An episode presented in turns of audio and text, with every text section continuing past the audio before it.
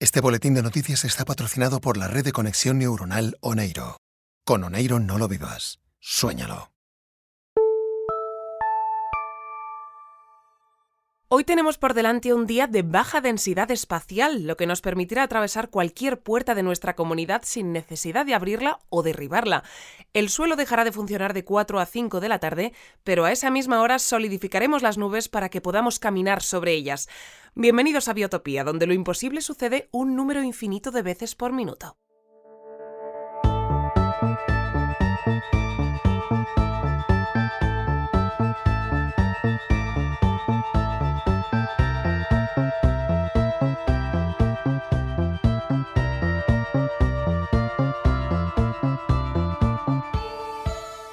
Arrancamos hoy nuestro boletín informativo con el tema que más interesa en estos momentos a nuestra comunidad y en torno al que durante los últimos días giran todas las conversaciones en Biotopía. Hoy vamos a entrevistar a un gato. Y no se trata de un gato cualquiera, sino del gato Erwin, como todos nuestros habitantes recordarán, Erwin es el gato con el que Isabel y Antonio comenzaron a realizar toda una serie de experimentos cuánticos hace ya prácticamente un año, y de los que fuimos teniendo noticia a través de Partículas Elementales, el programa de ciencia y entretenimiento que ambos presentan todas las noches desde su casa. Tras desaparecer del laboratorio de zoología experimental el pasado 20 de agosto, Erwin ha estado perdido por biotopía pero sano, salvo y en su estado cuántico habitual. Su búsqueda ha sido verdaderamente complicada teniendo en cuenta que desde su desaparición cada día ha adoptado el aspecto de un animal diferente hasta tomar finalmente la forma, tamaño y constitución propia de un animal humano con dos piernas, dos brazos, una barba y cuerdas vocales. Es esta última característica la que le ha permitido a él mismo contactar con nosotros para concedernos esta primera entrevista en exclusiva, por lo que ya deberíamos tenerlo al otro lado del teléfono. ¿Estás ahí, Erwin? Hola, sí, sí, aquí estoy, sentado en un banco de la Plaza Central de Biotopía. O, o, o de pie en cualquier otra parte. Genial, pues eh, mira, antes de nada queremos que sepas que para nosotros es todo un honor tenerte hoy de invitado en el boletín informativo, ya que esta es la primera vez que tenemos la oportunidad de entrevistar no solo a un animal cuántico, sino también a uno con aspecto humano y que además habla. Eh, Eh, tenemos, Vaya, gracias. tenemos muchísimas preguntas que hacerte, pero nos gustaría que empezases contándonos qué pasó el 20 de agosto, cuando desapareciste del laboratorio de Isabel y Antonio. Bueno, pues tampoco es que lo tengo muy claro. Yo lo único que recuerdo es que estaba en el laboratorio. Pero cuando me fijé bien me di cuenta de que no estaba allí, sino fuera. eh, en alguna parte de Biotopía. O, o, o también puede ser que estuviera dentro y fuera a la vez. Eh, y en realidad haya pasado todo este tiempo perdido, pero sin llegar a salir del laboratorio. Porque, a ver, la verdad es que desde que me presenté voluntario para los experimentos cuánticos de Isabel Antonio, mi vida, pues mi vida ha sido, ha sido un poco confusa. Ah, ¿te, te presentaste voluntario a sus experimentos cuánticos? Sí, sí, sí, claro, claro, hombre, por supuesto. Eh, o, o, bueno, quizás no. Ahora que lo dices, quizá fue idea de ellos. Mm, No sé, la verdad es que las dos opciones me parecen igual de probables. Sobre todo después de este último mes tan, mm, pues eso, eh, tan confuso. Supongo que te refieres a la confusión que te habrán provocado todos los estados cuánticos por los que has pasado, ya que desde, desde tu desaparición has adoptado el aspecto de muchos gatos, pero también el de otros animales e incluso, bueno, incluso de cosas. Sí, que justo eso es. Eh, La verdad es que lo de despertarme siendo un gato diferente cada día es algo a lo que ya me había acostumbrado a raíz de los, de los experimentos con Isabel y Antonio. Pero en todo este tiempo que he pasado buscando cómo volver al laboratorio, era todo tan confuso que un día me desperté y, y, bueno, sabía que tenía que buscar algo, pero tampoco sabía exactamente el qué. Así que, como cada día me despertaba siendo un gato diferente, pensé que igual estaba en mitad de, de algún tipo de búsqueda personal, eh, que tenía que buscarme a mí mismo, vaya. De ahí un poco este montón de cambios. Bueno, desde luego que han sido muchos y hemos estado muy pendientes gracias a la cuenta de Twitter en la que ibas publicando un autorretrato todos los días. Según lo que hemos ido viendo allí, en este último mes, aparte de un gato, ha sido también un tigre, un elefante, un caballo, una ardilla, una, mm, una cabra. Mm, Y un burro también, un, un loro, una tortuga, un delfín, un, un dinosaurio. Y hubo un momento en el que incluso dejé de lado el mundo animal y llegué a ser unas zapatillas, el pomo de una puerta o, o incluso un reloj de pared. que tal y como funciona el tiempo en Biotopía fue un estado verdaderamente agotador. ¿Y estos cambios de aspecto son algo voluntario? Es decir, ¿tú decides qué tipo de animal o cosa quieres ser cada día? Mm, no, no exactamente. Eh, a ver, la base de los experimentos a los que me presenté, o, no me presenté voluntario, consistía en sincronizarme con el espectro cuántico completo de la realidad, para que mi forma y mi estado cambiasen según, según mi estado de ánimo. Eh, ilimitado solo por eh, el número infinito de cosas que podría haber sido si no hubiera nacido gato. Cuando estaba en el laboratorio siempre me despertaba así, siendo un gato, porque era a lo que estaba acostumbrado y lo que me resultaba más cómodo, porque allí tenía mi cajita con la arena, mis juguetes de gato, mi comida de gato, mis cosas de gato, pero al salir de allí y, y empezar a ver mundo, pues se me ha abierto eso, eh, un mundo de posibilidades. Oye, ¿y vas a seguir cambiando? Lo de que hoy seas un animal humano con piernas y brazos y todas las cosas que tienen los animales humanos es algo pasajero o Bueno, esto nunca se sabe, pero la verdad es que me siento muy cómodo así como estoy ahora mismo, un poco porque bueno, eh, porque me he dado cuenta de que lo que me gusta es sentirme útil y aportar cosas. Y ahora que en el laboratorio ya no era ni demasiado útil ni aportaba nada que no fuera pues eh, bolas de pelo, eh, igual puedo ser útil siendo otra cosa que no sea un gato. Claro. Un poco por eso mismo probé a ser lo que te decía antes, pues, unas zapatillas o el pomo de una puerta o un reloj, eh, cosas que son útiles. Pero eh, yo creo que puedo aportar mucho más así, siendo un animal, concretamente eh, uno humano. De hecho, eh, ya he solicitado mi alta como habitante de Biotopía. Tengo tengo cita luego, tengo que rellenar un formulario o algo así. Pues mira, de algún modo, esto que dices de sentirte útil nos lleva a una de las preguntas que tenía apuntadas para hacerte. Supongo que de esto no estarás al tanto, pero en estos días en los que se ha hablado mucho de ti en Biotopía, una de las teorías más populares ha sido que lo que buscabas era precisamente esto, que se hablase de ti, porque desde que Isabel y Antonio aprovecharon todo lo que aprendieron al experimentar contigo para crear el animal cuántico del zoológico, toda la atención que recibías acabó en... pues... bueno, de algún modo fue ese otro animal cuántico el que se convirtió en el centro de atención y todo el mundo se olvidó de ti, o por lo menos ya no te prestaban la misma atención que a ese otro animal, al que muchos consideran tu hermano pequeño. ¿No será en realidad este el motivo por el que te perdiste? No, no, no, vamos a ver, no, no, no. Estoy seguro que no. Imposible, vamos. Pero vamos, que tal y como te digo esto, supongo que sí. Que también podría decirte que rotundamente sí.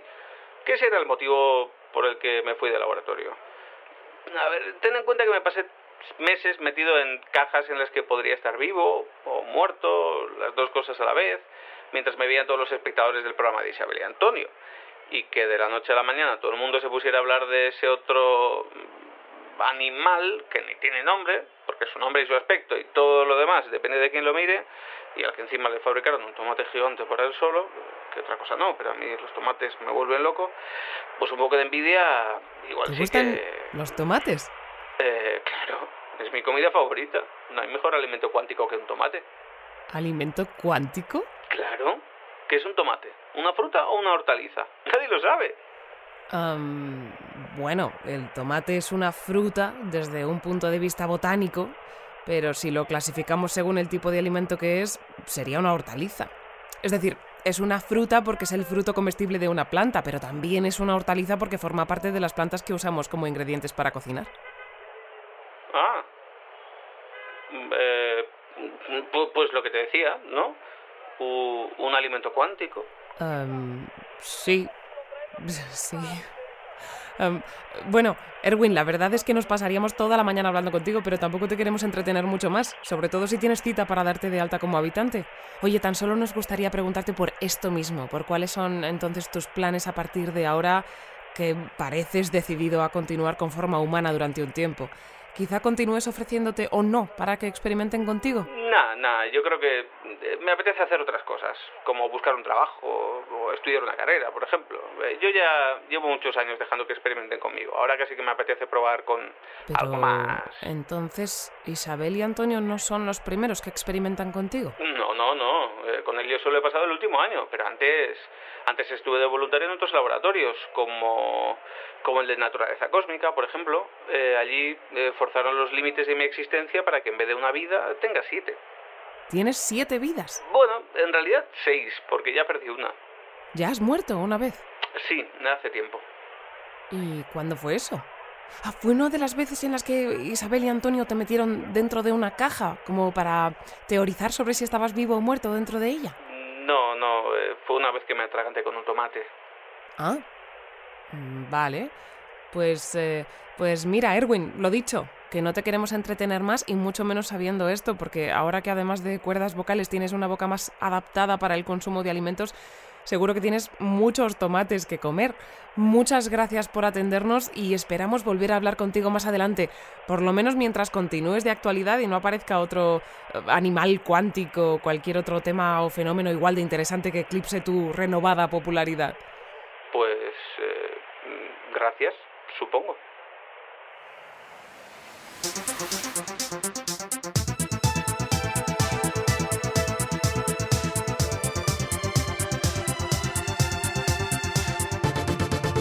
Tras la detención de Marvin como principal sospechoso del secuestro de Marta, de Roberto y de Yolanda, el equipo de seguridad de Biotopía ha decidido dar por finalizada la detención preventiva que afectaba a todos los habitantes de nuestra comunidad.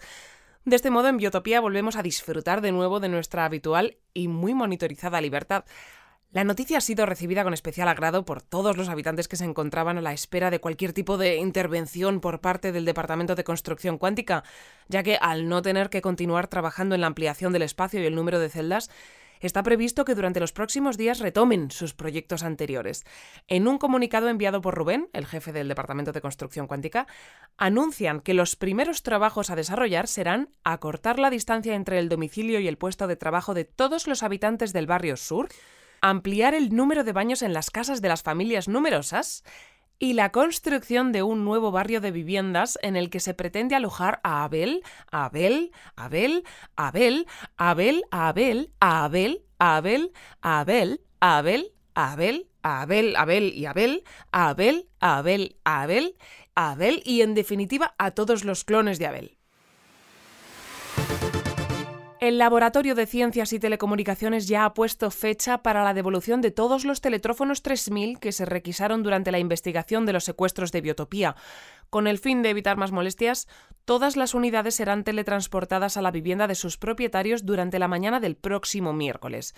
Susana, la ingeniera a cargo del Teletrófono 3000, ha confirmado que en el laboratorio se encuentran ultimando todos los detalles del teletransporte con Gustavo, del Departamento de Física Espacial, para que los teletransportes se realicen sin ningún incidente. Los teletrófonos se materializarán sobre la mesita del salón de cada vivienda, por lo que se aconseja liberar su superficie de cualquier objeto antes de la fecha señalada para la entrega.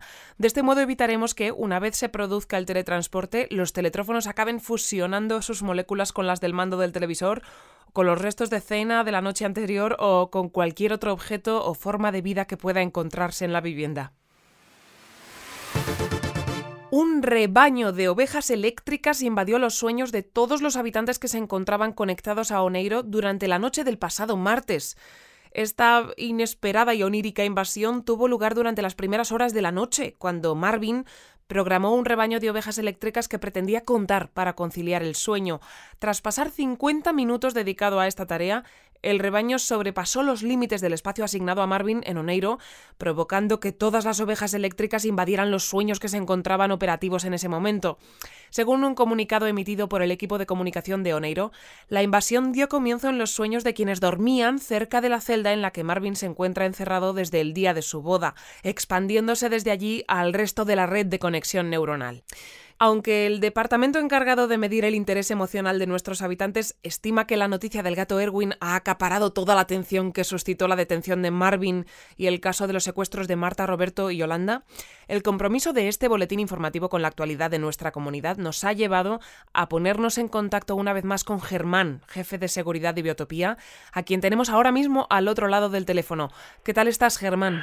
Hola, pues bien, bien, muy bien. Bueno, mucho más tranquilo ahora que ya tenemos un sospechoso. Claro, claro, me lo puedo imaginar. Oye, como te habrán, como ya te habrán informado mis compañeros, es por esto mismo por lo que te llamamos, para que nos pongas al tanto de todo lo que ha sucedido estos últimos días en relación al caso de los secuestros de Biotopía. Claro, sí, claro, dime. Sí, si te parece, podemos comenzar hablando de lo que pasó el día de la boda entre Elena y Marvin, cuando tú y el equipo de seguridad entrasteis a detenerle. Para quien no lo sepa todavía, ¿nos puedes contar exactamente qué fue lo que motivó aquella detención? Sí, pues mira, alrededor de las 11, 11 de la mañana de aquel día recibimos una llamada de Elena para avisarnos de que Marvin no aparecía y que nadie le encontraba en Biotopía. Eh, nada más escuchar aquello nos temimos lo peor, pues, pues porque teníamos los precedentes muy frescos ¿no? de la desaparición de Marta, de Roberto, de Yolanda. Pues lo primero que pensamos es que Marvin pues, podía haber desaparecido del mismo modo pero en cuanto visitamos el apartamento de 6006 eh, cambiamos radicalmente de opinión. Claro, porque lo que allí encontrasteis fue bueno, mejor si nos lo explicas tú mismo. Pues sí, el, caso es que, pues ya que Marvin no se encontraba en su nueva vivienda, bueno, y en ninguna otra parte, pues pensamos que podía estar en el apartamento de 6006, que era el supervisor al que pertenecía antes del referéndum, ¿no?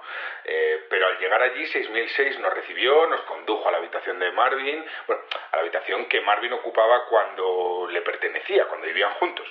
Eh, tampoco lo encontramos allí, pero fue ponernos a registrar la habitación, pues si aparecía alguna pista, eh, y ahí fue cuando descubrimos que Marvin había expandido el espacio de la habitación para construir una segunda habitación secreta, a la que se accedía a través de un falso fondo en su armario. Y de esta habitación el Departamento de Construcción Cuántica no tenía constancia, ¿verdad? No, ninguna, pero ni ellos ni nadie. ¿eh? O sea, esto así de entrada ya supone una falta bastante seria.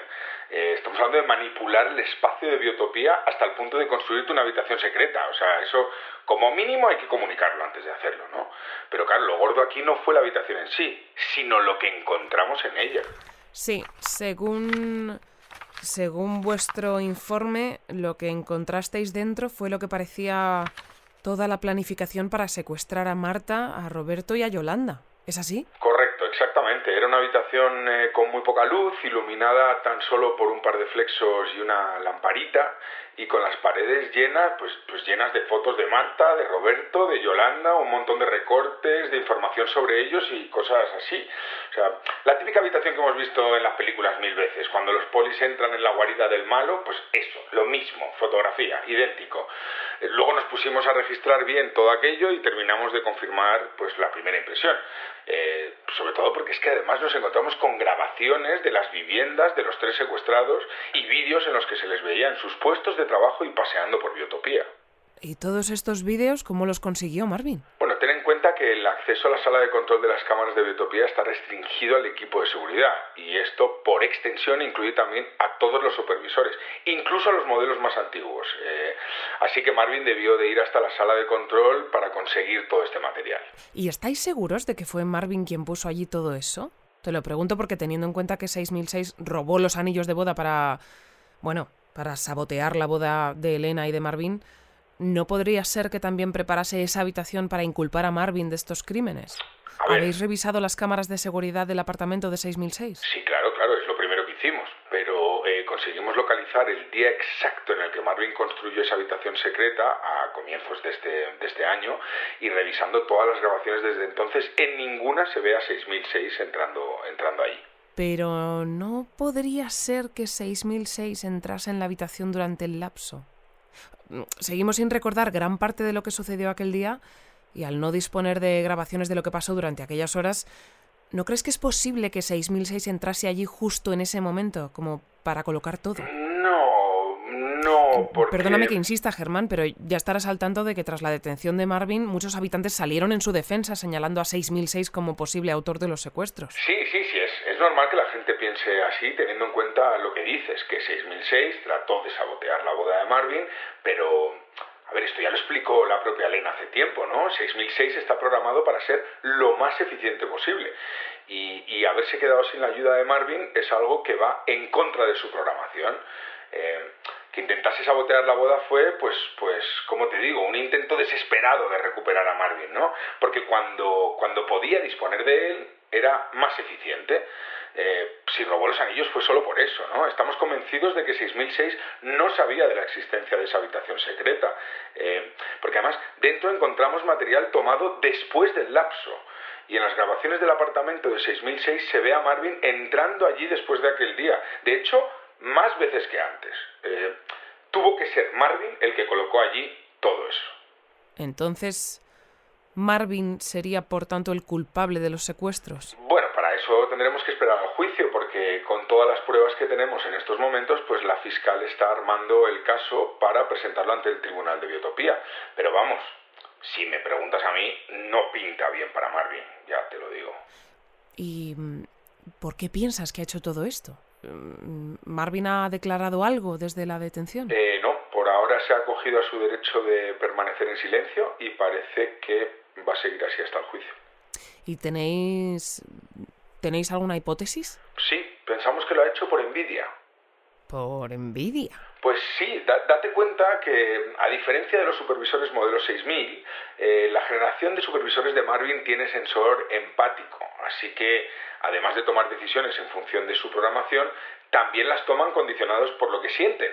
Y entre todos esos sentimientos pues está la envidia, claro. Pero ¿a quién pensáis que envidia Marvin? ¿A 6006? No, no, a los otros ganadores del Festival de Biotopía. A ver, Marta, Roberto, Yolanda y Marvin fueron los cuatro ganadores de la última edición del festival. Pero a efectos prácticos, al haber desaparecido los otros tres, mm, el único ganador de la última edición es Marvin, porque los otros tres han desaparecido.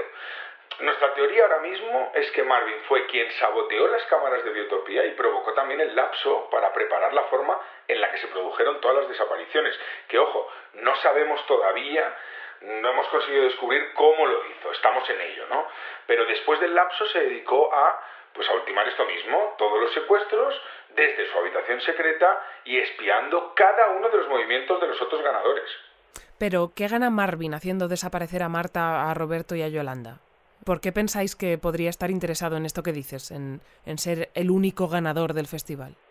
Marvin lleva mucho tiempo intentando que se le reconozca como habitante, así que nos parece que tiene sentido que pudiera pensar que una forma de demostrar que se merecía serlo era así, proclamándose el único ganador del Festival de Biotopía. Ten en cuenta que todos estos secuestros los habría planificado y cometido antes de que se convocase el referéndum, ¿eh? Ya, claro. ¿Y del paradero de los otros ganadores sabemos algo? Eh, sé que lleváis un tiempo considerándolo como un caso de secuestro, pero algunos de nuestros habitantes se preguntan si no será que Marvin simplemente los ha borrado de la existencia, de algún modo. No, no, de momento no puedo darte más detalles, pero, pero en el equipo de seguridad estamos convencidos de que Marta, Roberto y Yolanda siguen en Biotopía. Pero pues, ya siento no poder explicarte ahora mismo por qué ni dónde pueden estar, pero es que la fiscal que está llevando el caso nos ha pedido de momento que no compartamos más información. Bien, pues sea como sea, lo cierto es que esto no pinta nada bien para Marvin. Muchas gracias por atendernos, Germán, y que pases un buen día. Ah, gracias a vosotros y siempre que me necesitéis ya, ya sabéis dónde estoy, ¿eh? Perfecto, gracias.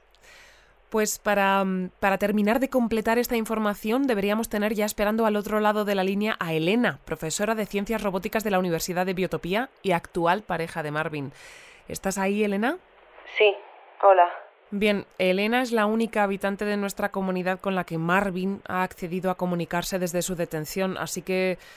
Bueno, antes de preguntarte por Marvin, ¿qué tal te encuentras tú, Elena? ¿Cómo estás llevando toda esta situación?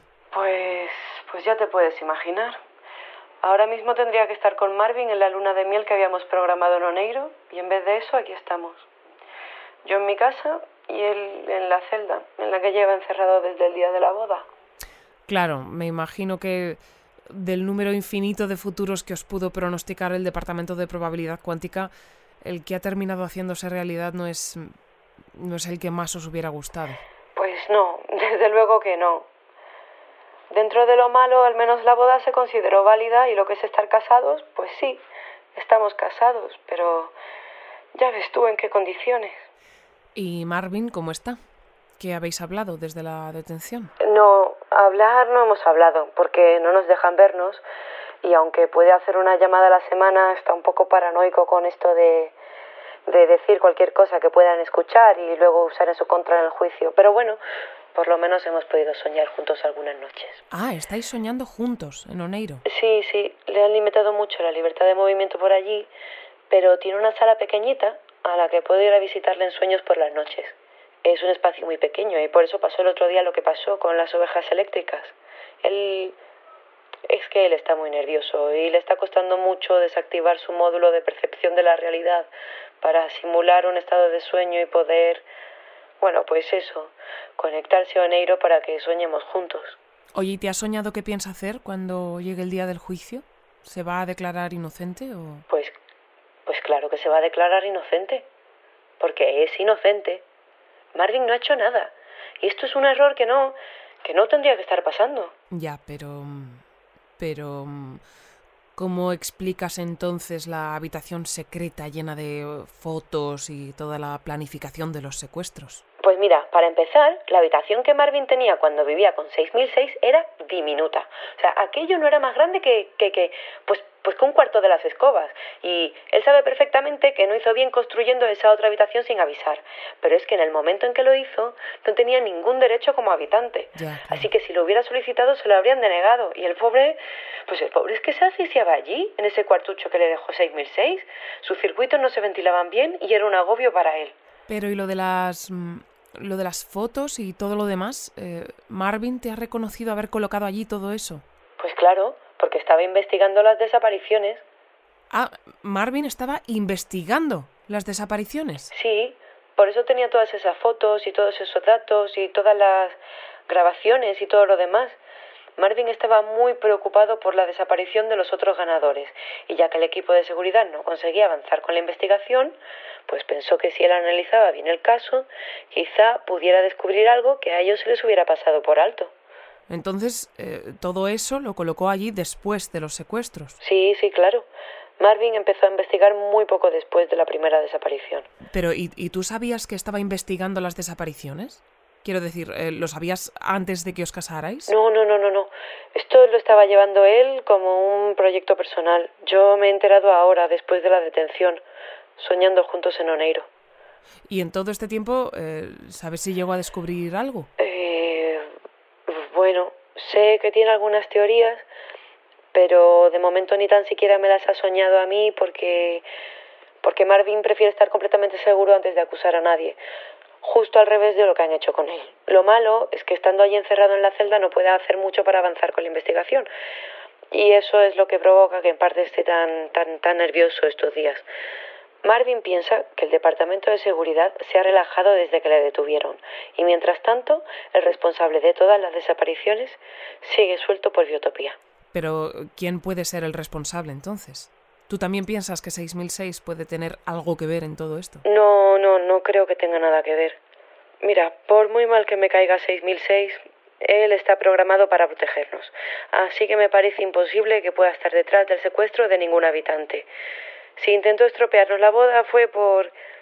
Bueno, por lo que te decía antes, Germán, de su programación, 6006 no ha conseguido procesar todavía la información de que Marvin ahora tiene derechos, como cualquier otro habitante, y lo sigue viendo como lo que era antes, un, un complemento, que es como llamaba a Marvin. Ya, claro. Mira, yo ahora lo único que espero es que el juicio se celebre pronto, se demuestre que Marvin es inocente y pueda seguir con su investigación para que descubra al culpable, porque es que además toda esta situación puede acabar afectando al resto de supervisores de su generación. Ah, pero... ¿Y esto por qué? Bueno, pues parece ser que a raíz de la detención, el comité de dirección ha pensado que quizás se precipitaron convocando el referéndum y que igual tendrían que haberle pedido a Sabina y a su equipo que analizase antes a los otros supervisores de la generación de Marvin. Piensan que igual que que igual no están preparados para ser habitantes y por precaución podrían anular el resultado del referéndum. Vaya, Elena. Pues pues espero que esto no suceda, de verdad porque sé todo lo que has luchado por conseguir esta mejora en los derechos de los supervisores de la generación de Marvin. Sí, bueno, por suerte, para aprobar una decisión así, necesitan el voto de Laura, la, directora de Biotopía, y como ahora mismo sigue por ahí perdida en Oneiro y no está previsto que despierta hasta dentro de muchos ciclos de sueño, pues. Pues por ahora parece que algo de margen tenemos. Pero bueno, a ver si se agiliza todo pronto. Nosotros también lo esperamos, Elena. Ya sabes que hemos seguido vuestro caso con mucho interés desde el primer día y aunque nuestro código ético nos impide posicionarnos, estamos convencidos de que si nos encontrásemos en un universo con un código menos estricto, ahora mismo te diríamos que nada nos gustaría más que, que Marvin y tú tengáis un final feliz. Vale, vaya, pues gracias al boletín de ese otro universo. A continuación damos paso a los mensajes que hemos recibido estos últimos días en nuestro buzón de voz.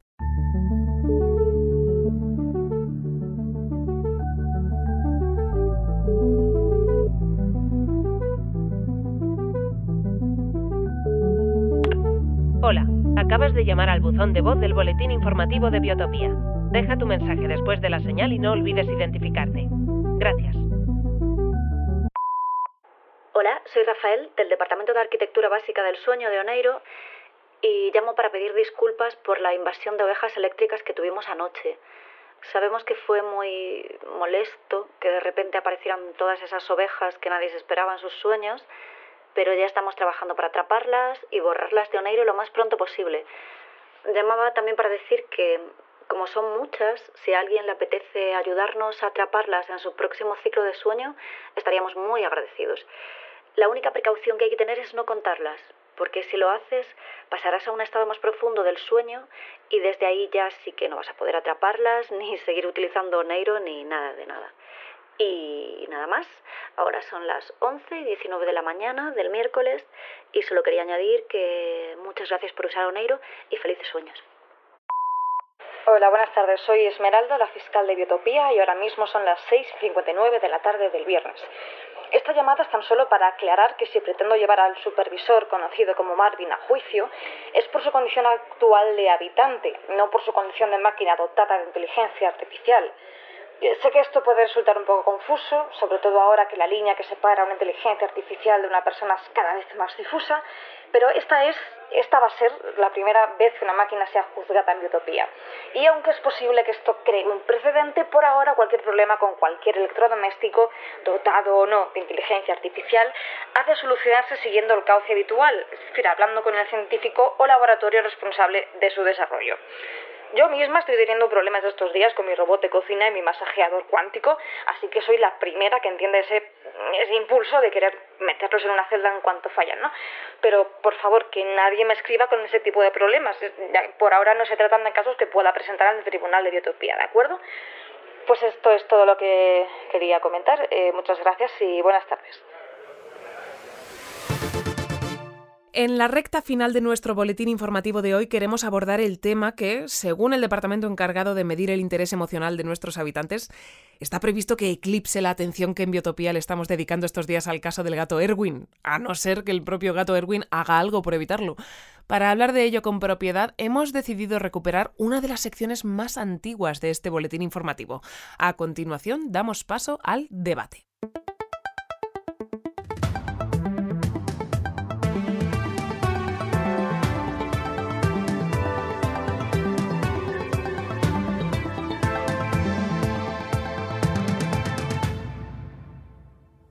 ¿Cuánto sabemos del origen de Biotopía? ¿En qué momento comenzamos a saber todo lo que sabemos? ¿Sabemos si podemos fiarnos de lo que sabemos? Estas y otras preguntas muy parecidas e igual de confusas son las que cualquier habitante de Biotopía se ha hecho en algún momento y es muy probable que hoy por fin comencemos a encontrar respuesta a muchas de ellas o nos quedemos tal y como estábamos. Para analizar y debatir sobre ello hemos invitado a Sofía, del Departamento de Genética Avanzada y portavoz de la Comisión de Fiestas y Rituales de Biotopía, y a Amaya, nuestra inteligencia artificial especializada en ciencias del entretenimiento. Ya deberíamos tener a ambas al otro lado del teléfono. ¿Cómo estás, Sofía? Hola, pues, pues bien, muy bien. Aquí me tienes, preparada para, para comentar y debatir todo lo que haga falta comentar y debatir. Fenomenal. ¿Y tú, Amaya? ¿También estás ahí? Sí, también estoy al otro lado del teléfono, pero en un lado muy diferente y menos físico que en el que se encuentra Sofía. Mi otro lado del teléfono es concretamente el hiperespacio en el que habito de forma habitual. Muy bien, estupendo. Pues como ya sabéis, nos hemos puesto en contacto con vosotras tras recibir el avance que Amaya nos facilitó hace unos días del capítulo de Dentro de Biotopía que se emitirá este fin de semana. Para ponernos un poco en situación, merece la pena recordar que en el último capítulo emitido, del que pudimos escuchar un avance en nuestro anterior boletín informativo, Adrián viajaba al futuro debido a un accidente relacionado con una cabina de compresión temporal. Teniendo en cuenta que Amaya es la creadora de la serie, quizá quiera explicarlo ella misma. Claro, es como dices. Adrián entró en la cabina de compresión temporal que había fabricado Francisco, y allí encontró el núcleo de un descompresor temporal conectado al sistema de reconfiguración espacial de la cabina. Esto provocó una sobrecarga que le hizo viajar de forma instantánea desde el 17 de agosto de 1983 hasta el 22 de enero de 1998.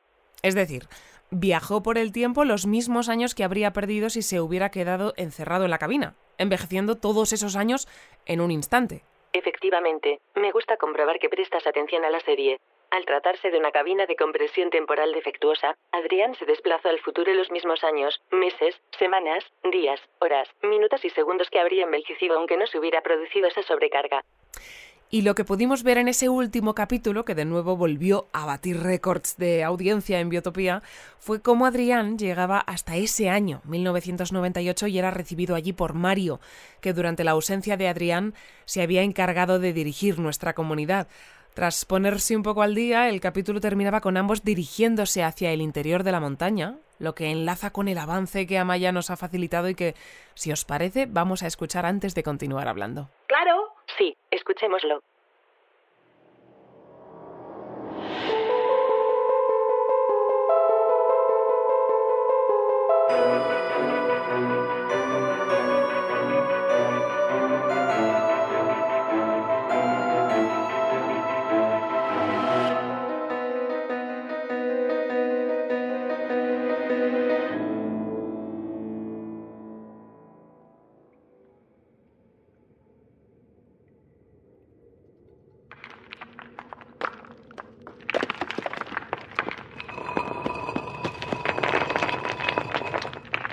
Pasa tú primero. Gracias. Esto está muy oscuro. Sí, espera. Déjame que encienda esta antorcha.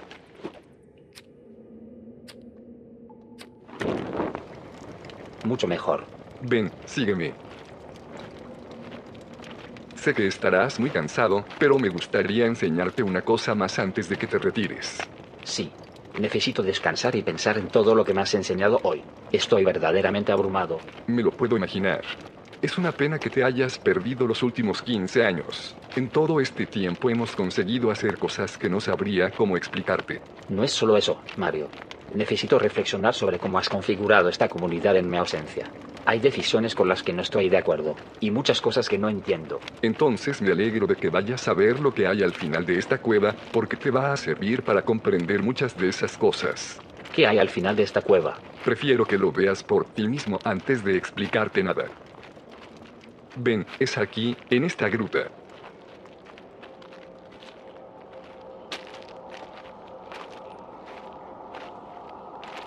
¿Y bien? ¿Qué te parece? ¿Pero esto qué es? ¿Qué es esta estatua gigantesca? ¿Quién es ese anciano al que representa? Te presento al dios de la montaña. ¿El dios de la montaña? Sí, así le conocemos. Si aquí podemos manipular el tiempo, la materia y el espacio del modo en que lo hacemos, es gracias a él. Es la deidad que configuró las leyes físicas de Biotopía. ¿Biotopía? ¿Qué es biotopía? Es el nombre de este lugar, su verdadero nombre. Lo supimos cuando descubrimos esta estatua. Fíjate, está tallado en su base.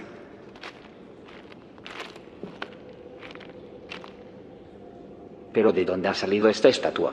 ¿Quién la ha construido? Fue construida hace siglos por los primeros habitantes de Biotopía, en honor al dios de la montaña. Es muy bonita, ¿verdad? Pero esto no tiene ningún sentido, Mario. Antes de mi accidente estuve muchas veces en el interior de esta montaña, y aquí no había ninguna estatua.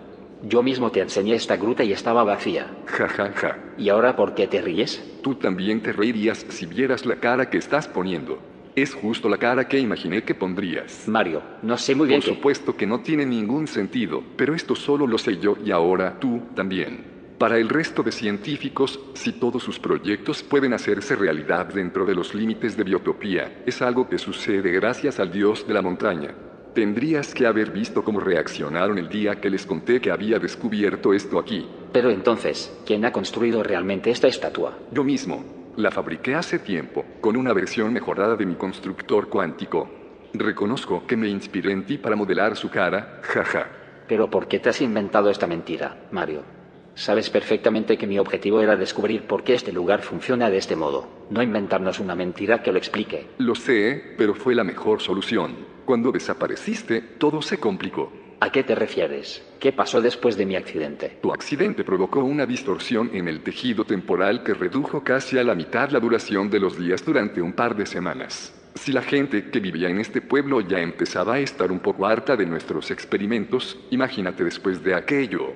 No tardaron mucho en organizarse para tratar de echarnos. ¿Y lo consiguieron? No, con ayuda de Laura conseguí tranquilizarles, así que las cosas se calmaron durante un tiempo, pero poco después comenzaron los accidentes. ¿Qué accidentes? Todo tipo de accidentes. La mayoría de científicos que invitaste a este lugar se fueron volviendo cada vez más imprudentes. Empezaron a saltarse muchas fases de prueba para tratar de conseguir resultados inmediatos. Al principio pensé que lo hacían por miedo a que los habitantes originales de este lugar pudieran echarnos en cualquier momento, y aunque en parte era por eso, acabé descubriendo un motivo más profundo. ¿Cuál? El miedo a lo desconocido. El miedo a no entender por qué Biotopía es así. No consiguieron limitarse a disfrutar de la oportunidad que les diste de vivir y trabajar aquí, necesitaban entender por qué podían manipular de este modo el tiempo, la materia y el espacio. Temían que los habitantes originales pudieran echarnos de aquí, pero por encima de eso, comenzaron a pensar que las condiciones especiales de este lugar pudieran ser algo temporal. Y no les falta razón. Podría ser así. Adrián, llevo 20 años viviendo aquí. ¿De verdad crees que si esto fuera a cambiar algún día no lo habría hecho ya? Podría pasar, Mario, en cualquier momento. Mientras nadie descubra cuál es el origen de las propiedades únicas de este sitio. Realmente es como si no supiéramos nada del lugar en el que nos encontramos. Perfecto. Pues ahora que has regresado, vuelves a tener todo el tiempo del mundo para investigar porque no existe otro lugar igual en todo el planeta. Y ahora podrás hacerlo con mejores herramientas de las que tenías cuando desapareciste. Pero hasta que descubras por qué Biotopía es así, para el resto de habitantes hay una explicación. La tienes delante. Me sorprende que todos los científicos que viven aquí se hayan creído que una deidad sea la responsable de las propiedades particulares de este lugar. No, todos no. Algunos no creen en el dios de la montaña, pero son gente como yo, que han aprendido a disfrutar de este lugar tal y como es, sin hacerse más preguntas. Para el resto, tener esta explicación es suficiente. Son felices así. ¿Y Laura? No me puedo creer que Laura se haya creído esta mentira. Sí, es probable que ella sepa también que esto es obra mía, pero si lo sabe, no le importa mucho. Hace mucho tiempo que no hablamos. Desde que terminó de desarrollar Oneiro, es muy difícil encontrarla despierta. Se pasa la vida dormida, explorando el mundo de los sueños. ¿Qué estás pensando, Adrián? Todo esto está mal, Mario. No puedo aceptar que hayas convertido este lugar en una gran mentira. Esto no tendría que haber pasado. Esperaba que me lo dijeras, pero también espero que recapacites y te des cuenta de que todo esto ha sucedido gracias a ti. ¿Qué quieres decir? Adrián, cuando tuviste tu accidente y te proyectaste hasta el futuro, lo más fácil habría sido que le pidiera a Laura que borrase con Oneiro los recuerdos de todo el mundo, que les hiciese olvidar a la gente del pueblo tu accidente y sus consecuencias, y que borrase también la memoria de todos los científicos para echarles de aquí. Eso me habría parecido horrible. No se debe jugar así con la mente de las personas. Exacto. Me di cuenta de que cuando nos encontrásemos en el futuro, nunca me habrías perdonado que hubiera hecho algo así. Por eso decidí poner en práctica la idea que tuviste. ¿Qué idea? Cuando Francisco construyó aquella cabina y provocó el primer accidente con ella, nos dijiste que no teníamos que verlo como un problema, sino como una oportunidad, que debíamos afinar nuestro proceso de selección creando un departamento de psicología experimental, para predecir el comportamiento de todos los científicos que invitásemos a trabajar con nosotros. Así que eso hice. ¿Has continuado invitando a científicos con ayuda de un departamento de psicología experimental? No, puse en marcha ese departamento para que analizasen a toda la gente que ya habías invitado. Es así como descubrí el verdadero motivo de sus imprudencias, y su análisis no dejaba lugar a dudas. La única forma de corregir su comportamiento era fabricar esta gran mentira. No puede ser. Tiene que haber otra forma. No la hay, Adrián. Sé que te va a costar aceptarlo, pero nos encontramos en la mejor versión posible de este lugar. Ya lo has podido ver antes con tus propios ojos. De un modo u otro, la gente es feliz trabajando aquí. Y eso es algo que todos te vamos a deber siempre. Biotopía es así gracias a ti. Bueno, Amaya, se me ponen los pelos de punta al escucharte interpretando a Mario y a Adrián en este capítulo. Gracias. Me alegro mucho de que tu cuerpo reaccione de esta manera. De todas las sensaciones que intento provocar en los espectadores con esta serie, la que acabas de describir es una de mis cinco favoritas. Pues la verdad es que con este capítulo lo tienes muy fácil para conseguirlo.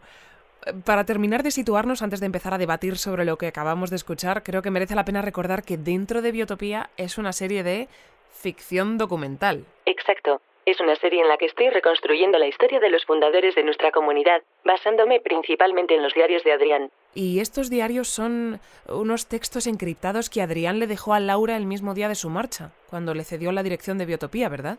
Sí, eso es. Es una encriptación verdaderamente compleja, pero estoy programada para conseguir lo que sea necesario si el objetivo es generar un buen contenido de entretenimiento.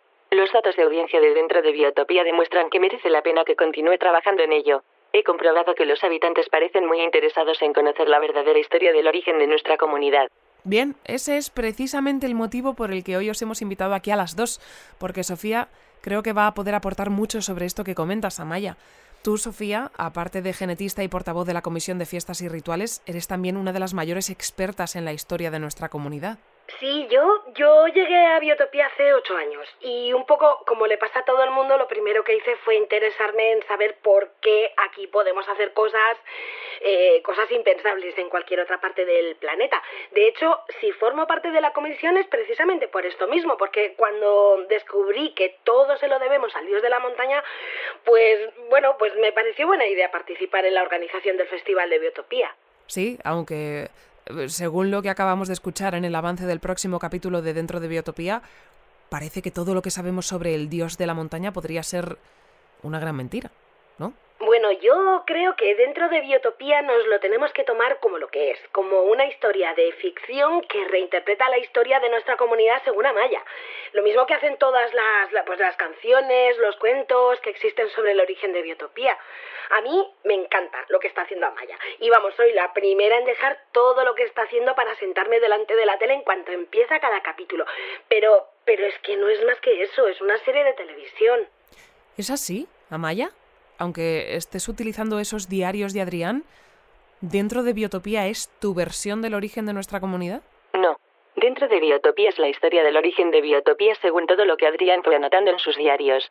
Mi labor es tan solo la de transformar toda esa información para convertirla en un producto adaptado al interés y entendimiento de cualquier cerebro humano. He modificado algún pequeño detalle, pero el 96% de lo que se puede ver en la serie es la historia tal y como la documentó Adrián, es decir, tal y como sucedió.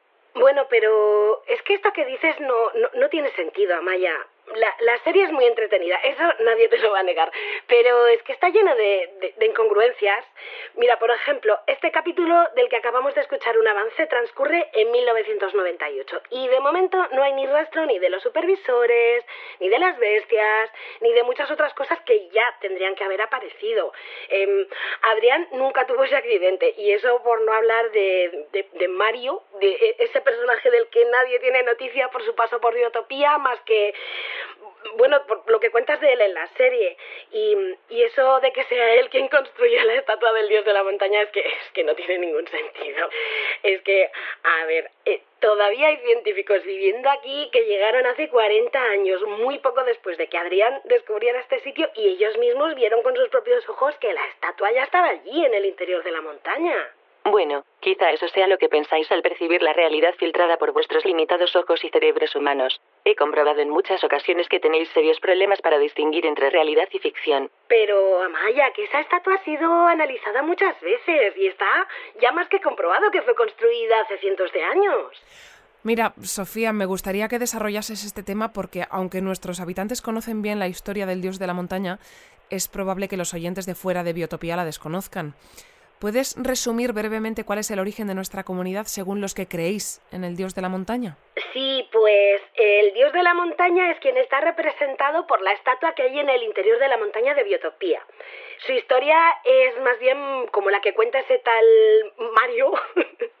es, bueno, es una estatua que construyeron los primeros habitantes de este lugar hace siglos en homenaje a la persona que en aquella época modificó las leyes de la física de Biotopía con algún tipo de poderes especiales. O al menos es lo que ellos pensaron en aquel momento, claro. Nuestra teoría es que en realidad fue algún científico de la época, eh, alguien que mm, pues, impresionó a los primeros habitantes de este lugar con sus experimentos hasta que seguramente por accidente provocó una alteración de las leyes de la física en este punto exacto del planeta. Y eso es lo que ahora nos permite trabajar del modo en el que trabajamos. El Festival de Biotopía eh, celebra precisamente eso, el día en el que se produjo aquel accidente.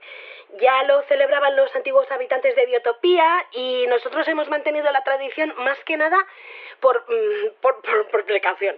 Eh, ya que es que, bueno, la única vez que sabemos que no se celebró fue el día en el que aparecieron las, eh, las bestias que nos visitan todas las noches desde entonces. Sí, lo que hacéis, por explicárselo bien a los oyentes, lo que hacéis en el festival es recrear aquel supuesto accidente, ya que según los primeros habitantes de Biotopía había que sacrificar a una persona al año el mismo día en que se produjo el accidente. Es decir, según vosotros, el dios de la montaña murió durante el accidente original y el festival lo que recrea es, su muerte mediante un sacrificio humano, ¿no? Sí, bueno, el festival son muchas actividades, pero sí, esto vendría a ser el plato fuerte. Eh, nuestra teoría es que hay que simular cada año aquel accidente en la fecha exacta en la que tuvo lugar para cumplir con una especie de em, una pauta temporal. Y así nos aseguramos de que las propiedades especiales de biotopía se mantienen intactas. Pero vamos, que lo llamamos sacrificio humano un poco por lo mismo que al dios de la montaña lo llamamos así, por continuar un poco con la tradición y bueno, porque porque nos hace gracia. En realidad lo que hacemos es clonar el cuerpo de la persona que se ofrece para sacrificarse, movemos ahí su cerebro antes del sacrificio, por lo que es que realmente es que no matamos a nadie. Yo sí. Yo acabo de matar a una persona. Me ha suplicado que no acabase con su vida, pero le he ahogado hasta que sus ojos se han salido de sus órbitas. Pero... Pero, Amaya, ¿esto que cuentas? Esto que acabas de decirnos es terrible. ¿De, de verdad acabas de, de matar a una persona? No, pero seguro que por un momento habéis pensado que sí. Por eso tenéis que creerme. Mis sensores están mucho mejor preparados que los vuestros para distinguir entre realidad y ficción. Por eso sé que lo que Adrián escribió en sus diarios es cierto. Estoy convencida de que mi serie de ficción es mucho más real que la realidad que estáis viviendo. Mira, Amaya, a mí, a mí lo único que me preocupa es que lo que Adrián escribiera en esos diarios pueda ser algún tipo de fantasía o que eh, este diario en realidad pertenezca a otro universo en el que las cosas no sucedieron como en el nuestro, que tampoco sería la primera vez que nos pasa algo así. Yo te reconozco que hay cosas sobre el origen de Biotopía que no están nada claras, pero creo que tenemos suficientes pruebas como para pensar que todo lo que defendemos los que creemos en el dios de la montaña es cierto. Yo creo que es que, a ver, ya estamos lo suficientemente divididos en biotopía entre los que creemos en el dios de la montaña y los que no, o los que estamos a gusto con todas las leyes de biotopía y todos los que las rechazan por completo, como para ahora añadir otra variable más de la que, bueno, de la que la única prueba que tenemos es ese diario que estás desencriptando de verdad que me sabría fatal que por algo como esto se pueda cuestionar la celebración de algo como el Festival de Biotopía, que al final es una fiesta para todos, creas o no en el dios de la montaña. Y además es probablemente el único día en todo el año en el que nos juntamos para celebrar la suerte que tenemos de estar viviendo aquí. Muy bien, pues creo que vuestros puntos de vista han quedado ya muy, muy claros y muy bien expuestos. Así que para terminar el debate me gustaría invitaros a que hagamos lo siguiente. ¿Qué os parece si por un momento os ponéis en la piel de la otra y despedimos el debate defendiendo la postura opuesta? Pues bien, claro, por mí bien. Sí, yo también estoy capacitada para hacerlo. Perfecto, pues empiezas tú, Sofía. Claro. A ver, eh, yo Mm, sí, a ver, si yo fuera Maya, supongo que me gustaría decir que no cerréis a lo que ya sabéis sobre biotopía y que, que, intentéis valorar este otro punto de vista que nos está ofreciendo a través de su serie, pero siempre desde el respeto hacia otras posturas y creencias, claro. ¿Y tú, Amaya, qué le dirías a la gente si fueras Sofía? Yo les diría que me hicieran caso a mí y no escuchasen a la otra, que menuda voz de loca tiene.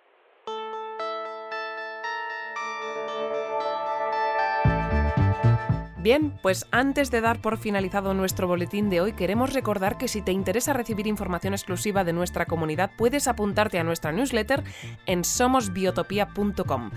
Te recordamos también que nuestro boletín de noticias está disponible en Podimo, Spotify, Apple Podcast, Evox, Google Podcast y como siempre en la red de conexión neuronal Oneiro.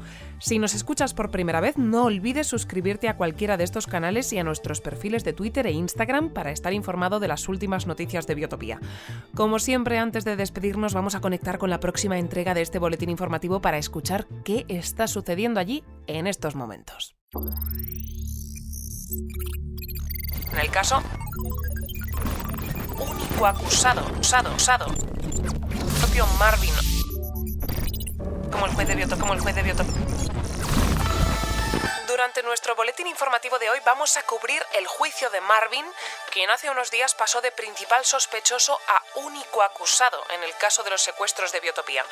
El juicio, con Esmeralda a cargo de la acusación y el propio Marvin ocupándose de su defensa, ha renovado por completo el interés de nuestros habitantes en el caso, desplazando la popularidad que había conseguido el gato Erwin en los últimos días.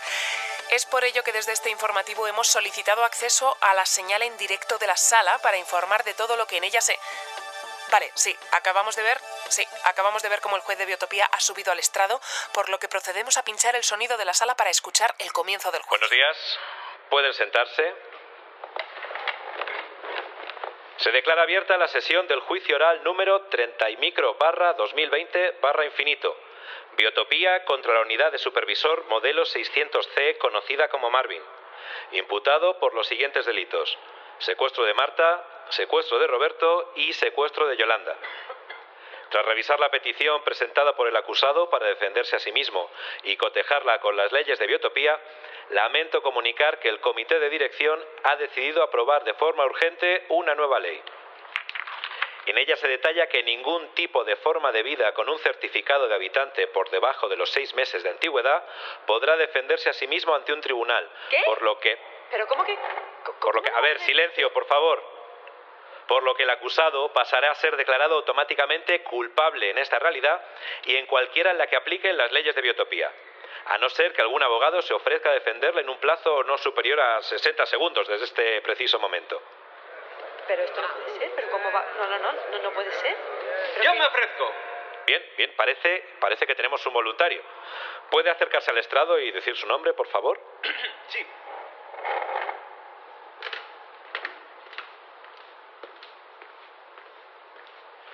Soy el gato Erwin y voy a demostrar que Marvin es inocente.